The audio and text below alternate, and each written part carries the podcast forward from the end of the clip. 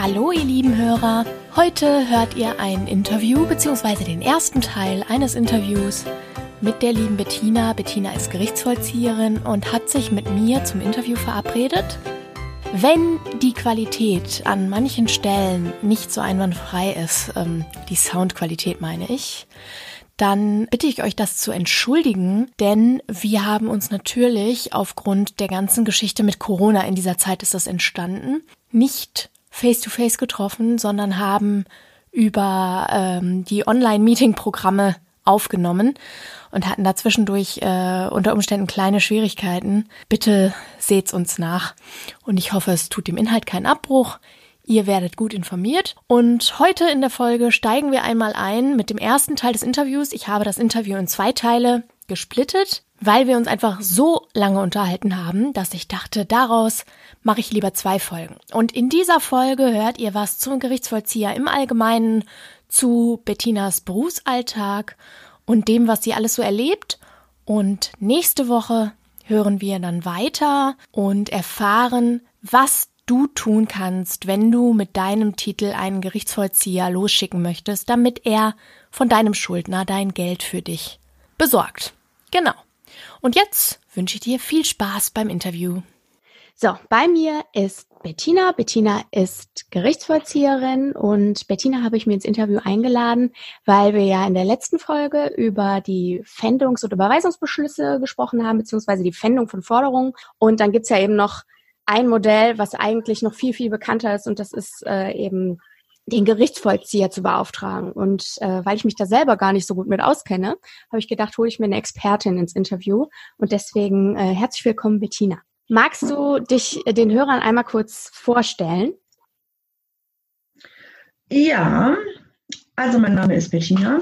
Ich bin ähm, Gerichtsvollzieherin seit ähm, 2008. Ähm, ich bin verheiratet, habe eine erwachsene Tochter. Ja, und bin ähm, über 40. Näheres sage ich dazu nicht. das ist in Ordnung. Gut. Ähm, und wir wollen ja heute einfach über den Gerichtsvollzieher erstmal so generell sprechen und später natürlich auch dazu kommen, wie man dich beauftragen kann, wenn man, oder nicht speziell dich, aber äh, deine Kollegen, ähm, mhm. auftragen kann, wenn man eben eine Forderung beitreiben möchte, auf welchem Wege auch immer. Und ja. ich würde sagen, wir steigen einfach erstmal nochmal mit deiner Person ein und ich würde einfach gerne wissen, ähm, wie du ganz persönlich dazu kamst, Gerichtsvollzieherin zu werden. Ja, das war ein äh, glücklicher Zufall, denn ich habe äh, 1992 meine Ausbildung zur Justizangestellten beim Amtsgericht Düsseldorf gemacht. Diesen Beruf gibt es schon gar nicht mehr, das heißt nunmehr auch Justizfachangestellte. Und damals gab, war es eigentlich nur so, dass die Beamten des mittleren Justizdienstes die Nebenlaufbahn zum Gerichtsvollzieher machen konnten. Das war also für Angestellte gar nicht möglich. So, und das dann, heißt also, du musst einmal die Hörer noch mit äh, reinholen, ähm, weil ich glaube, dass dieses System nicht so allen bekannt ist. Also das heißt, ähm, man ist erst Angestellter, in dem Verhältnis macht man seine Ausbildung und dann ähm, muss man quasi die Verbeamtung nochmal gesondert in die Wege leiten. Genau, es gab dann damals ähm, die Möglichkeit, als Angestellte eine zusätzliche Ausbildung zu machen, um in den mittleren Justiz Dienste einzusteigen als Beamtin. Und wenn man das dann gemacht hat, konnte man danach dann noch die zusätzliche Ausbildung zum Gerichtsvollzieher machen. Okay, genau. Das brauchte ich nicht machen, weil 2005, ähm, dadurch, dass so viele ähm, Gerichtsvollzieher gebraucht wurden und in den eigenen Reihen keine Beamte im mittleren Dienst mehr da waren oder dies wollten, wurde ähm, der Einstieg für die Angestellten eröffnet. Ah, okay, also das wurde quasi erleichtert. Genau. Und ähm, ich und elf andere, wir, war also, wir waren die ersten, die als Justizangestellte diese Ausbildung machen konnten. Die wurde dann ein bisschen für uns modifiziert, ein bisschen umgeändert mit einem vorgeschalteten Lehrgang, damit wir auf dem gleichen Stand ähm, waren wie die Beamten aus dem mittleren Dienst, mhm. ähm, konnten wir diese Ausbildung dann machen. Das war halt eine glückliche Fügung, weil als ich mich beworben hatte für den mittleren Dienst, äh, wurde ich damals nicht genommen. Aus welchen Gründen auch immer. Und dann konnte ich mir diesen einen Weg konnte ich mir dann sparen und bin dann direkt Gerichtsvollzieherin geworden. Und als Gerichtsvollzieherin bist du dann auch Beamtin geworden, oder?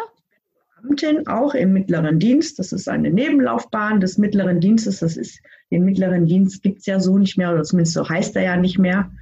Er hat jetzt einen anderen Namen, aber das ist ja nur für Beamte jetzt ähm, ich glaub, relevant, das zu wissen. Ich, hab, genau, ich bin nicht so ganz dabei. genau. Jo. Ja. Ähm, und wie kann man das heute werden? Wenn jetzt der ein oder andere Hörer sagt ähm, im Laufe des Interviews, oh, das klingt ja spannend, ähm, da würde ich mich auch gerne mal informieren. Was äh, muss man heute machen, um Gerichtsvollzieher zu werden? Ja, also damals war es dann so, dass es dann die Angestellten der Justiz machen konnten. Und mittlerweile, weil auch da alles abgegrast ist, mittlerweile in der Justiz, wurde jetzt auch für Außenstehende die Ausbildungsmöglichkeit eröffnet. Und äh, Voraussetzungen dafür ist, es ist so ein bisschen oberflächlich gehalten, man muss einen für den Gerichtsvollzieherdienst förderlichen Beruf erlernt haben, um mhm. Gerichtsvollzieher mittlerweile zu werden, um als Seiteneinsteiger diese Ausbildung machen zu können. Also das heißt, vielleicht in einer Bank, äh, im Inkasso oder bei einem Rechtsanwalt gearbeitet haben und das auch mindestens zwei Jahre gemacht haben und dann kann man sich für diesen Gerichtsvollzieherdienst bewerben bei dem jeweiligen Oberlandesgericht. Okay. Gut. Und ähm, jetzt nehmen wir die Hörer doch nochmal mit, so in den Alltag des Gerichtsvollziehers. Äh, vielleicht kannst du einmal mhm. erzählen, wie ein normaler Arbeitstag bei dir so aussieht. Äh, wie bist du da organisiert ähm, und äh, wie sieht das so, also sagen wir mal, der Alltag jetzt ohne große Besonderheiten. Wie sieht das bei dir aus? Also ein Gerichtsvollzieher muss sich ja extrem selbst organisieren, weil wir ja unsere Büroräume nicht in der Behörde haben, also nicht beim Amtsgericht.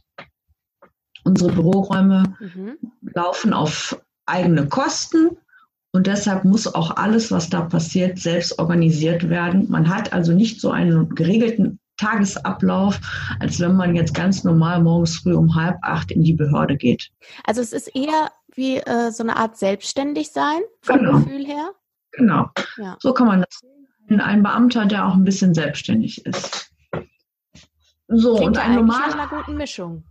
Ja, das ist, äh, wenn man wenn man sich selbst organisieren kann, das drauf hat, weil man neigt ja vielleicht auch zuerst dazu, ach ja, heute muss ich ja gar nicht, kontrolliert mich ja auch keiner. Dann kann es aber auch ganz schnell natürlich passieren, dass man den Überblick über sein, mhm. seine Tätigkeiten verliert.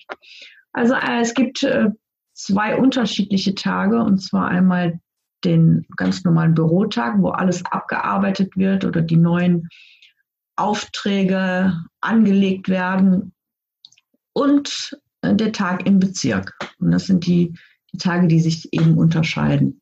Wahrscheinlich ist der Bezirkstag ein bisschen spannender, würde ich vermuten. Ja, ja. Aber äh, wie sieht denn der Bürotag aus? Der Bürotag sieht so aus, dass ähm, eine neue, ein neues Verfahren hier eingeht. Das wird von meiner Bürokraft, ich habe also zwei Bürokräfte, die für mich auch arbeiten, angelegt, das Verfahren. Dann gibt es ja unterschiedliche Verfahren. Demzufolge ähm, kommt es auch darauf an, ob sie, meine, also meine Bürokraft jetzt erstmal was macht oder ob ich sofort tätig werde. Es gibt Dinge, die kann man ein bisschen delegieren und es gibt Dinge, die nur der Gerichtsvollzieher selber machen kann. Mhm. Und je nachdem, was es eben für ein Verfahren ist, wird vielleicht der Schuldner erstmal angeschrieben und das ähm, passiert dann, da werden die Forderungsaufstellungen, weil jeder Gläubiger muss mir ja auch genau mitteilen, was für eine Forderung hat er denn? Welche Kosten sind zusätzlich äh, entstanden? Das muss ich prüfen, ob das richtig ist. Wie diese Forderungen werden eingepflegt. Zinsen müssen berechnet werden. Der Grund der Vollstreckung, also die Grundlage ist ja ein vollstreckbarer Titel, zum Beispiel ein Vollstreckungsbescheid oder ein Urteil. Das muss geprüft werden, ob die Voraussetzungen überhaupt vorliegen. Es werden Zahlungen eingehen, wenn der Schuldner schon angeschrieben ist. Diese Zahlungen müssen verbucht werden, müssen dem Gläubiger überwiesen werden oder seinem Anwalt. ähm, Verfahren werden durchaus auch mal erledigt durch Zahlungen und dann ähm, das muss dann erledigt werden. Da habe ich eine kurze Zwischenfrage. Ja. Wie, wie oft kommt es vor, dass Verfahren tatsächlich erledigt werden? Hast du da ähm, durch, durch so Zahlung? Ja, durch Zahlung. Mhm. So prozentual vielleicht, schätzungsweise? Ich würde sagen 20 Ah, Prozent. was. Entweder durch Vollzahlung oder durch Ratenzahlung. Das ist natürlich auch bezirksabhängig. Mhm. ja, wir haben ja in, äh, hier bei uns mehrere Gerichtsvollzieher, die für eine Stadt zuständig sind. Mhm. Und da gibt es natürlich schwierigere Bezirke und einfachere Bezirke. Und da ist es auch unterschiedlich, wie die Zahlungen so laufen. Mhm. Okay. Ja, ja, klar. Okay. Ja, und äh, wie sieht denn dann so ein äh, Tag im Bezirk aus? Im Bezirk gibt es auch unterschiedliche Tätigkeiten. Zum einen sind wir ähm, zuständig für förmliche Zustellungen. Also wenn ein Gläubiger etwas ganz Besonderes mit Fristen versehen hat und auch ganz klar feststellen muss, wann hat der die Gegenseite dieses Schreiben bekommen, dann ähm, machen wir Zustellungen, die wir dann im Bezirk machen. Dann natürlich unsere ganz normalen Pfändungsaufträge. Zum einen wird ein Pfändungsauftrag so durchgeführt, dass ich unangekündigt beim Schuldner erscheine. Mhm. Ist der Schuldner da, dann kann ich mit ihm über dieses Verfahren sprechen. Ist der Schuldner nicht da, dann hinterlasse ich ihm eine Mitteilung, dass ich da war und dass ich innerhalb von zwei Wochen, es ist auch unterschiedlich, jeder Gerichtsvollzieher hat da so seine eigenen ähm, Dinge gemacht, wie er seine Verfahren so abarbeitet. Ich habe halt eine Zwei-Wochen-Frist, dann teile ich dem Schuldner mit, ich komme in zwei Wochen wieder. Entweder kannst du dich mit mir in Verbindung setzen und über die Sache schon mal sprechen, oder wir sprechen dann eben dann, wenn ich in zwei Wochen wiederkomme darüber. Mhm. Okay. Also das äh, kündigst du das dann so an, dass du für diesen zwei Wochen Termin einen festen Termin machst oder gehst du nochmal unangekündigt dahin? Nein, nur, ich gehe nur ein einziges Mal ungekündigt. Ah, ja. Also in dem, in einem, es ist ein Unterschied, in welchem Verfahren wir uns gerade befinden, ja. In dem Pfändungsverfahren, so wie es heißt, kündige ich mich einmal an, weil ich, also ich war einmal unangekündigt da und einmal kündige ich mich an. Es ist auch, ähm, es dahinter steckt, wie das Verfahren weiter verläuft oder die Möglichkeiten, die dadurch dem Gläubiger eröffnet werden. Deshalb müssen bestimmte Fristen eingehalten werden, deshalb müssen bestimmte Dinge gemacht werden, um das, den Fortgang zu gewährleisten. Mhm. Okay. Okay. Und äh, wenn du jetzt sagst, also du hast ja jetzt schon ein bisschen was aufgezählt, also das, was zum Büroalltag gehört, ähm, den Papierkram sozusagen und aber auch das, was du im Bezirk so machst. Und du hast jetzt äh, von der Fendung gesprochen. Wenn wir Mhm. jetzt da nochmal äh, dran kleben bleiben, dann führt uns das ja erstmal zu der Frage, also da würde ich gerne erstmal wissen, welche Möglichkeiten oder welche Tätigkeiten, um so eine Forderung für einen Gläubiger beizutreiben, kannst du denn als Gerichtsvollzieher ausführen? Also in, als allererstes, und das ist die, der Hauptpunkt ist, dass ich natürlich Geld bekomme. Ja. Dass ich zum Schuldner gehe, ihm sage, ich habe hier diese Forderung. Diese Forderung muss ich vollstrecken. Wir haben die Möglichkeit, einmal, er zahlt es sofort komplett mit allen Kosten, die entstanden sind. Dann sind wir natürlich ganz schnell fein raus. Mhm. Dann könnte ich, wenn der Gläubiger es nicht ausgeschlossen hat, mit dem Schuldner eine Ratenvereinbarung schließen. Also das kann ich als Gläubiger festlegen. Da kommen wir, glaube ich, gleich nochmal zu. Da machen wir gleich mal, äh, gehen wir nochmal so ein bisschen tiefer rein, wie das Ganze Mhm. funktioniert. Ähm, schiebe ich doch auf die Frage. Erzähl weiter. Genau. Also eine Ratenzahlung. Ist das mit dem Geld halt nicht, dann gucke ich beim Schuldner, ob er pfändbare Habe hat. Mhm. Also das heißt, irgendwelche Dinge, die von Wert sind, die ich ähm, fände und dann auch versteigern könnte. Okay, also Das heißt, ist das dieser Klassiker mit diesem, ich glaube, Kuckucks hieß das früher? Genau, dieser kleine Aufkleber, der Kuckuck heißt, Genau. der nicht aussieht wie ein Kuckuck, aber ähm, Genau, dieser Aufkleber würde dann auf das ein oder andere Teil, was da ist, vielleicht ein, meine Lieblingsfrage ist zurzeit, ob die Leute einen Thermomix haben. Ja, okay. Also so ein Thermomix wäre dann tatsächlich mal ein Gegenstand, genau. der noch gefändet werden könnte. Genau, also das, der Gegenstand, den ich fände, der muss ja auch einen bestimmten Wert haben. Der muss die ja. Kosten decken, die schon mal, also genau, alleine die Kosten muss, müssen gedeckt sein, damit ich das überhaupt rechtfertigen kann. Ich kann jetzt nicht einfach ja. einer Forderung von 100 Euro ein Mini-Ding, was vielleicht nur 10 Euro bringen würde, fänden, weil die Kosten alleine schon viel höher werden. Und das muss also immer abgewogen werden und äh, damit das im Blick ist. Äh, und ich darf natürlich jetzt auch nicht bei einer Forderung von 100 Euro ein Ferrari fänden. Das wäre natürlich auch okay. Quatsch. Also es muss alles im Verhältnis sein. Und natürlich gibt es auch Dinge, die ich gar nicht fänden darf, die geschützt sind, die also jeder ähm, besitzen darf, ohne dass ich sie mitnehmen kann. Und was sind das für Dinge?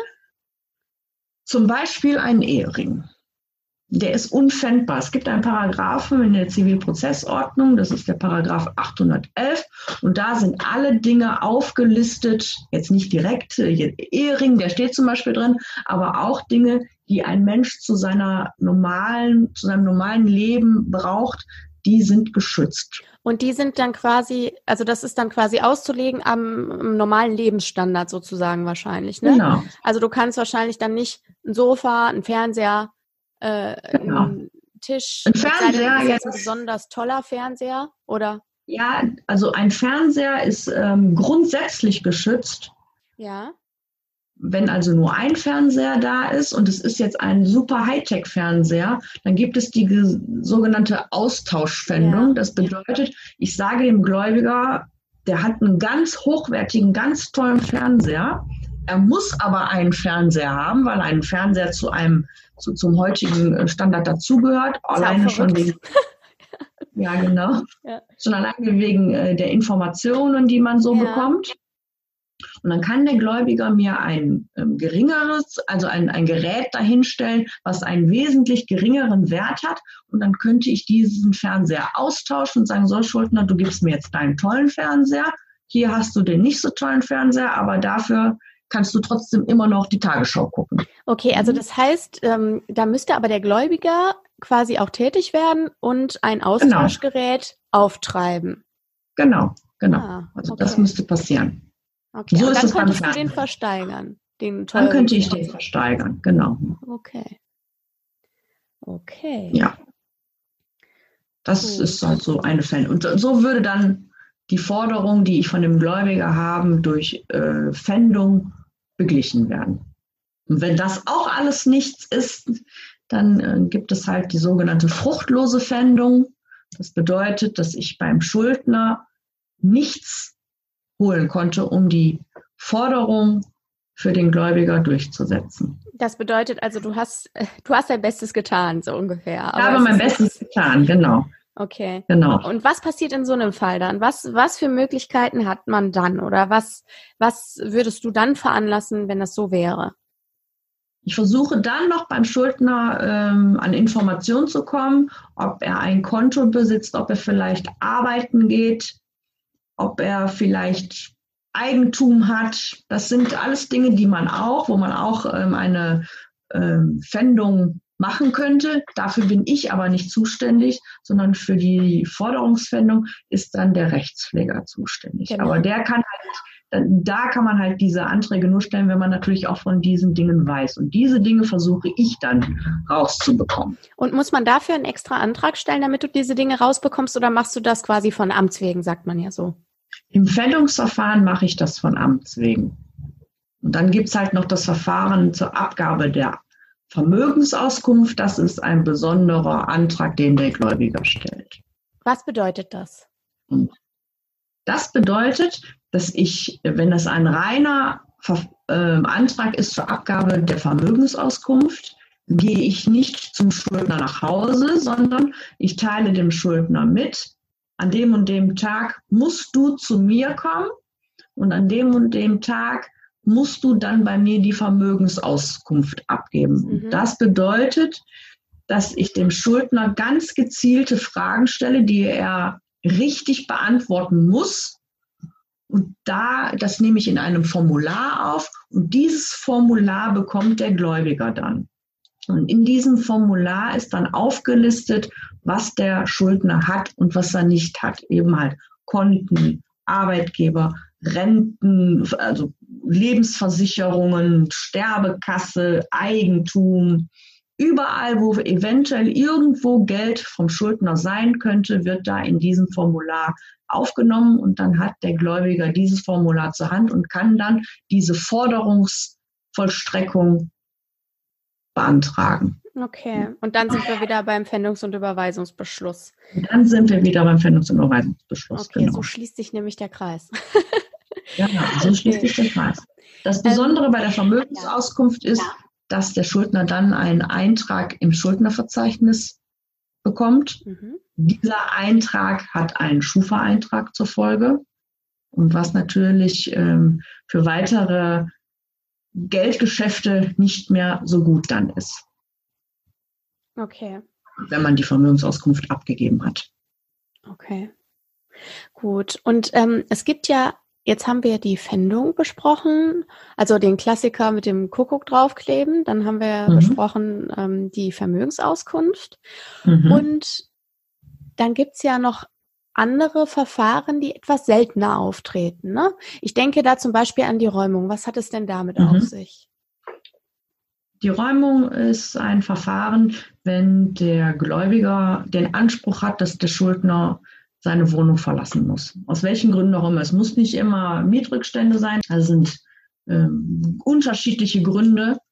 Und wenn dann der Schuldner nicht freiwillig, auch wenn es schon ein Urteil gibt, nicht freiwillig aus der Wohnung ausziehen möchte, dann ähm, bin ich dafür zuständig, dem Schuldner zu sagen, er muss jetzt aber raus. Und das wird ähm, durchgeführt, manchmal mit einer Spedition, dann räume ich die komplette Wohnung leer und manchmal wird einfach nur der Besitz weiß nicht, ob schon mal Eigentum und Besitz erklärt worden ist in deinem Podcast. Das ist das ja ein kleiner Unterschied. Übernehmen.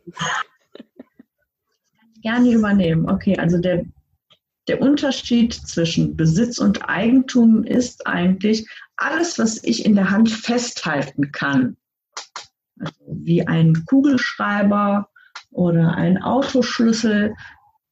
In dem Moment, wenn ich das festhalten kann, bin ich im Besitz dieses Gegenstandes. Das heißt aber nicht, dass dieser Stand, Gegenstand mir gehört.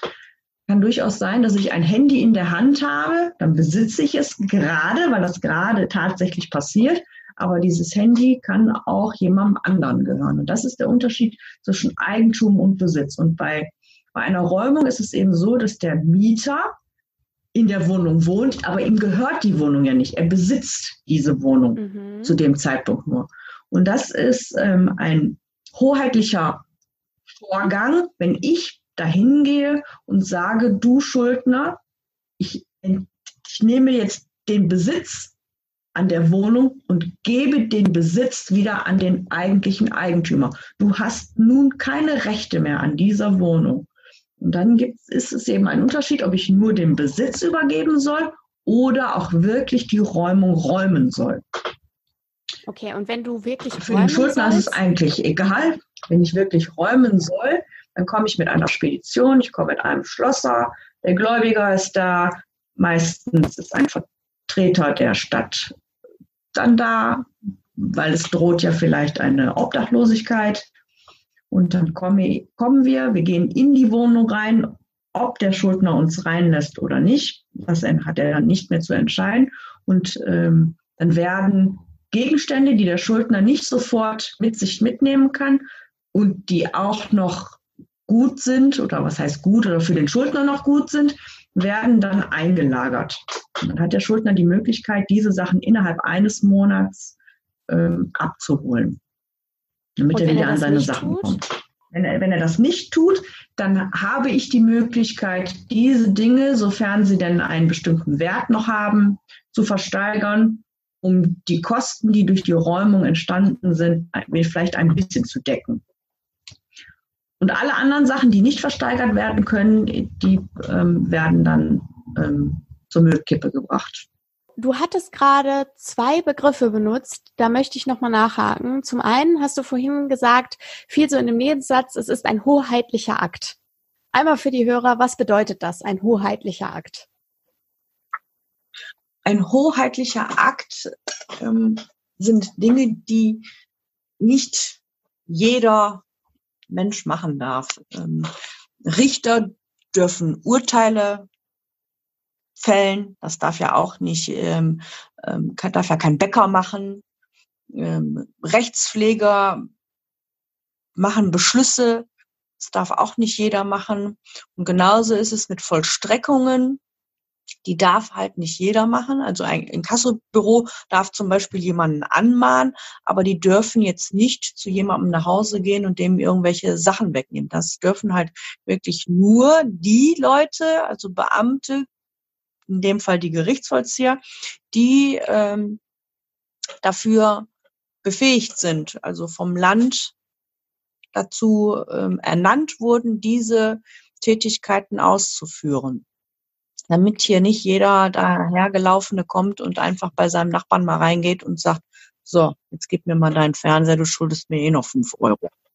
Ja, genau. Okay, und ähm, also im Grunde ist es ja so, dass dann ein hoheitlicher Akt von demjenigen ausgeführt wird, der äh, seinen Teil dazu beiträgt, dass die Rechtsordnung eingehalten wird. Oder dass er, dass eben Leute an hm. ihn herantreten, wie zum Beispiel der Gläubiger und sagt, du, ähm, Staatsbediensteter sozusagen, hilf mir doch jetzt bitte mal, äh, dass ich hier ähm, mein Recht durchsetzen kann. Genau. Ja. Er darf das nicht selber machen, sondern er muss dafür jemanden beauftragen, also den Gerichtsvollzieher, einen Staatsbediensteten, der dieses für ihn durchführt. Okay. Und dann hast du vorhin gesagt, in der Räumung, da gibt's manchmal, da sind manchmal Leute von der Stadt dabei. Genau. Vielleicht kannst du noch mal erklären, was es damit auf sich hat. Warum sind da Leute von der Stadt dabei? Ähm, mit jeder Räumung, die ich bekomme, muss ich der Stadt mitteilen, dass ich ein, eine Person oder eine Familie aus ihrer Wohnung räumen muss. Und damit keine Obdachlosigkeit droht, muss ich der Stadt das mitteilen, mit die sich im Vorfeld äh, mit dem Schuldner in Verbindung setzt, um sicherzustellen, hat der vielleicht schon eine neue Wohnung? Oder äh, kann er erstmal bei Freunden unterkommen oder bei Familie unterkommen, so dass diese Person nicht einfach auf der Straße lebt, weil wir haben halt dann auch obdachlosen Unterkünfte, wo er dann für ein paar Nächte untergebracht werden könnte. Und dafür ist eben die, die Stadt zuständig. Darum kümmere ich mich nicht. Ich teile nur der Stadt mit, das könnte passieren, bitte kümmert euch darum. Und je nachdem, ähm, wie viele Personen, ob es nur eine Einzelperson, gerade also auch wenn Kinder betroffen sind, dann kommt grundsätzlich ähm, ein Mitarbeiter der Stadt, damit der gucken kann, dass die Kinder auch untergebracht sind. Oder was, was eben aus denen wird, die da jetzt geräumt werden. Genau. Ja. Genau. Okay. Dass die nicht einfach auf der Straße leben, jetzt plötzlich. Gibt es neben der Räumung, der Pfändung und der Vermögensauskunft, gibt es da noch weitere Verfahren, die über den Gerichtsvollzieher betrieben werden können? Und äh, was, wenn ja, welche sind das? Und äh, wie oft kommt, also wie oft kommen diese Verfahrensarten überhaupt vor? Deine also es gibt äh, noch zwei äh, besondere Verfahren. Zum einen ist es, wenn ein Schuldner seinen Verpflichtungen dem Stromanbieter gegenüber nicht nachkommt dann kann der Stromanbieter sagen, ja, wenn du das nicht bezahlst, dann bekommst du auch keinen Strom mehr von uns. Dafür muss der Stromanbieter äh, die Stromzufuhr einstellen. Das mhm. geht in der Regel nur so, indem man am Stromkasten selber eine Unterbrechung vornimmt. Meistens sind diese Stromkästen aber in den Wohnungen. Und der Schuldner lässt den natürlich nicht rein, weil er möchte ja gerne seinen Strom weiter behalten. Und mhm. dafür, weil dieser ähm, Mitarbeiter des Stromanbieters nicht einfach in eine Wohnung darf, eine Wohnung ist ja nun mal geschützt, außer ein Richter ähm, ähm, lässt es zu, dass man in die Wohnung geht. Dann gibt es dieses ähm, Urteil, dass der Schuldner das zulassen muss, dass der Mitarbeiter reingeht. Und dafür ist der Gerichtsvollzieher zuständig, dass der Mitarbeiter in die Wohnung kann. Weil der darf auch nicht einfach die Wohnung öffnen, sondern das dürfen nur wir. Und das ist zum Beispiel ein besonderes Verfahren, dass wir den Mitarbeiter den Zugang zu dem Stromzähler ermöglichen. Und dann gibt's noch ein etwas nicht so schöneres Verfahren und das ist die Kindeswegnahme, die aber wirklich nicht häufig vorkommt, Gott sei Dank. Und das ist, wenn ähm, Eltern sich nicht so wirklich darüber einig sind, wo das Kind ähm, leben soll, und je nachdem auch ähm, das Kindeswohl gefährdet ist, dann ähm, ist der Gerichtsvollzieher dafür zuständig, dieses Kind aus der jetzigen Situation rauszuholen und in die Obhut des Jugendamtes oder eventuell des anderen Elternteils zu übergeben. Und das ist ein unschönes Verfahren, aber Gott sei Dank passiert es nicht allzu häufig. Okay. Jetzt habe ich aber noch mal eine andere Frage. Wir haben jetzt äh, mhm. äh, so schön gesprochen über die ganzen Maßnahmen und so weiter und so fort. Aber was ja jetzt auch noch spannend ist, ist so ein bisschen äh, plaudern aus dem Nähkästchen, ne? Und äh, da wollte ich dich einfach mal fragen, gibt es denn so Fälle, es gibt ja in jedem Job, gibt es ja so Fälle, die einem immer in Erinnerung bleiben werden. Mhm. Könntest du uns da so ein bisschen mal mitnehmen in deine Fälle? Klar. Also gibt's ja, in der Regel gibt's ja nicht so schöne Sachen. Es ist ja nun mal ein brenzliges Thema. Aber auch da ähm, ist der ein oder andere Schuldner durchaus glücklich über die Hilfe, die wir ja auch leisten. Es ist, ist ja nicht nur, nur schlimm. Also das Und heißt, du würdest schon sagen, du hilfst auch, also du hilfst natürlich in erster Linie bist du dafür da, um dem Gläubiger zu helfen, seine Forderung durchzusetzen. Aber empfindest du dich tatsächlich auch als Hilfestellung für den Schuldner? Ja, also man versucht ja durchaus, dass, ähm, dass jeder sein Recht bekommt oder und, und man versucht natürlich auch dem, dem Gläubiger sein Geld zu beschaffen und dem Schuldner aber auch jetzt nicht das Wasser abzugraben. Und ähm, deshalb guckt man, dass man das irgendwie in irgendeiner Art und Weise so gut wie möglich hinbekommt, dass jeder glücklich mit der Sache ist. Also schon mal Rate bezahlt werden kann in dem einen Monat. Dann sagt man, okay, das hilft dem Schuldner. Natürlich auch ähm, nicht so schöne Situation, gerade eben bei Räumungen. Da gibt's ganz einen ganz speziellen Fall, wo es ganz, ganz furchtbar gewesen ist. Okay. Für mich, für alle Beteiligten und für den Schuldner auch. Weil die Wohnsituation, die war ganz miserabel. Der Zustand des Schuldners war auch ganz, der gesundheitliche Zustand war ganz, ganz schlimm. Und das sind natürlich dann auch so Fälle, die muss man jetzt auch nicht ähm, täglich haben. Was das passiert dann los in diesem Fall? Also kannst du, ohne natürlich äh, da irgendwie ja, ja, äh, Details äh, preisgeben zu oder rausquetschen zu wollen, die ähm, das irgendwie äh, schwierig machen, kannst du da noch mal so ein bisschen genauer erzählen, was da passiert ist? Der Schuldner ähm, hatte ein starkes Alkoholproblem. Ja.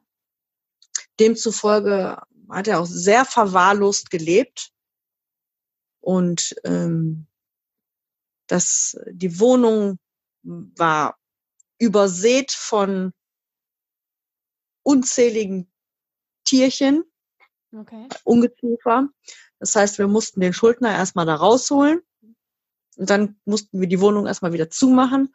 Und da musste dann erstmal ein Kammerjäger rein, weil man konnte da überhaupt gar nicht ähm, mit gutem Gewissen überhaupt irgendjemanden da reinlassen. Okay. Das, ähm, wir hätten uns da alle möglichen Krankheiten wahrscheinlich geholt. Und das ist natürlich überhaupt nicht schön, sowas.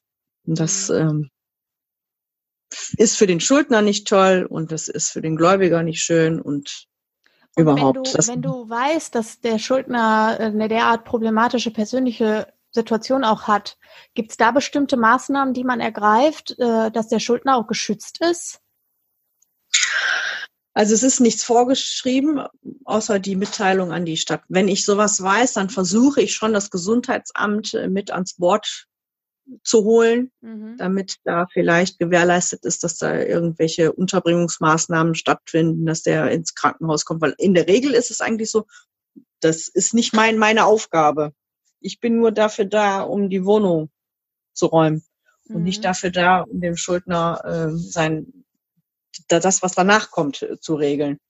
Aber ich mache das trotzdem, wenn ich das weiß. Ne? Ich kann diesen Menschen ja nicht einfach auf die, auf die Straße setzen, obwohl Genau. ich dafür nicht zuständig wäre. Aber natürlich versucht man dann schon das Möglichste zu machen, eben halt das Gesundheitsamt mit ähm, zu informieren, dass die kommen.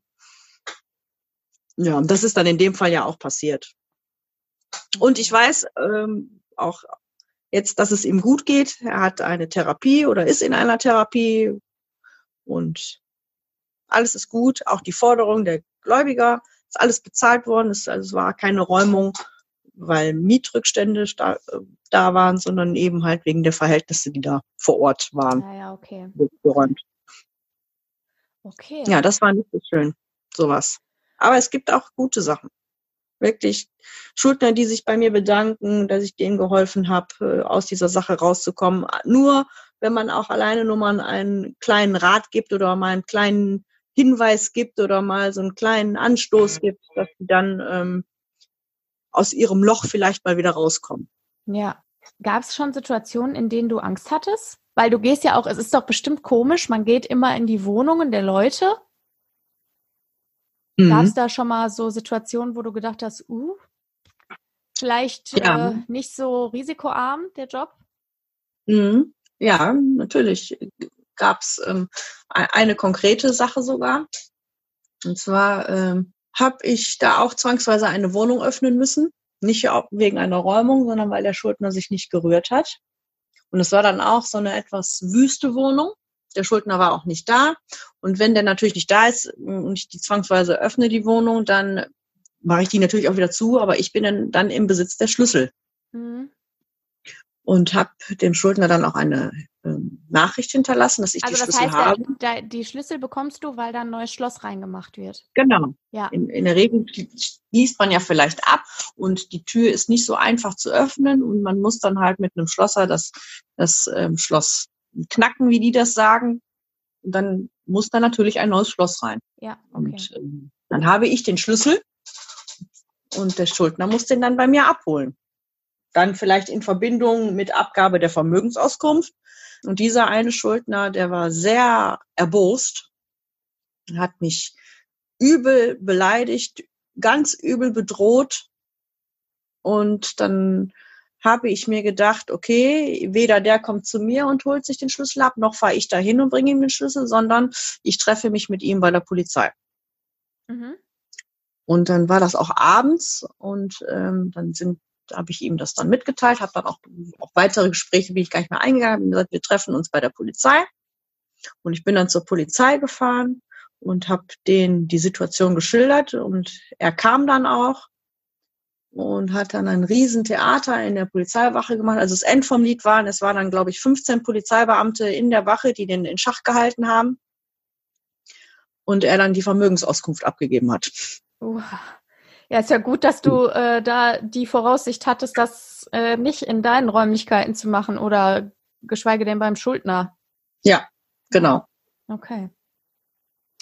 Ja gut, dann gibt's noch irgendwelche Worte, die du an die Hörer richten möchtest oder möchtest du noch irgendwas loswerden? Ja, ich habe da noch eine Sache, das ist etwas Ja. lustig, und zwar mit dem Kuckuck. Ja. Häufig benutzt, dass ich einmal was gefändet habe und er klebte nicht mehr. Okay. So häufig wird dieser, dieser sogenannte Kuckuck benutzt. Das ist der Kleber auf den Dingern nicht mehr. Wie, Hält. das sind Mehrfachkleber? Ne, Es sind ja so kleine Dinger Ach und dann so. zieht man diese ab, wie, wie, so so. ein, wie, so- wie so ein Sticker. Ja. Und dieser Kleber, der da dran ist, um, das, um diese, dieses Pfandsiegel auf eine, einen Gegenstand zu kleben, klebte nicht mehr. Also das heißt, der war schon so oll. Der war schon so oll, dass ich äh, diesen- Gegenstand nicht mehr kennzeichnen konnte, sondern der ist immer wieder abgefallen. okay, also so selten ist das heutzutage. So selten wird-. Wird was gefändet, genau. Okay. Ja, gut. Ja, Bettina, ich danke dir. Und äh, dann äh, werden die Hörer ja nächste Woche einen Einblick bekommen, in die nächste Folge einen Einblick bekommen in die in die Gerichtsvollzieherbeauftragung und dann gehen wir das Formular mal Schritt für Schritt durch und geben da so einen Ausfüllleitfaden dazu. Ähm, genau. genau, an der Stelle erstmal, wie gesagt, vielen Dank für das äh, Interview zum, zum Thema, zu deinem beruflichen Thema sozusagen. Ähm, hat mir sehr viel Spaß gemacht und äh, wie gesagt, Dankeschön. Es war für die Hörer bestimmt ganz spannend. Und äh, dann geht's nächste Woche weiter. Vielen Dank. Gerne. Wenn euch mein Podcast gefällt, dann würde ich mich riesig freuen, wenn ihr mir eine Bewertung hinterlasst in eurem Podcatcher, soweit möglich. Und wenn ihr diesen Podcast abonniert und gerne euren Freunden, Familien, Bekannten davon erzählt. Ansonsten wünsche ich euch wie immer eine gute Zeit und alles, alles Liebe. Bis zum nächsten Mal.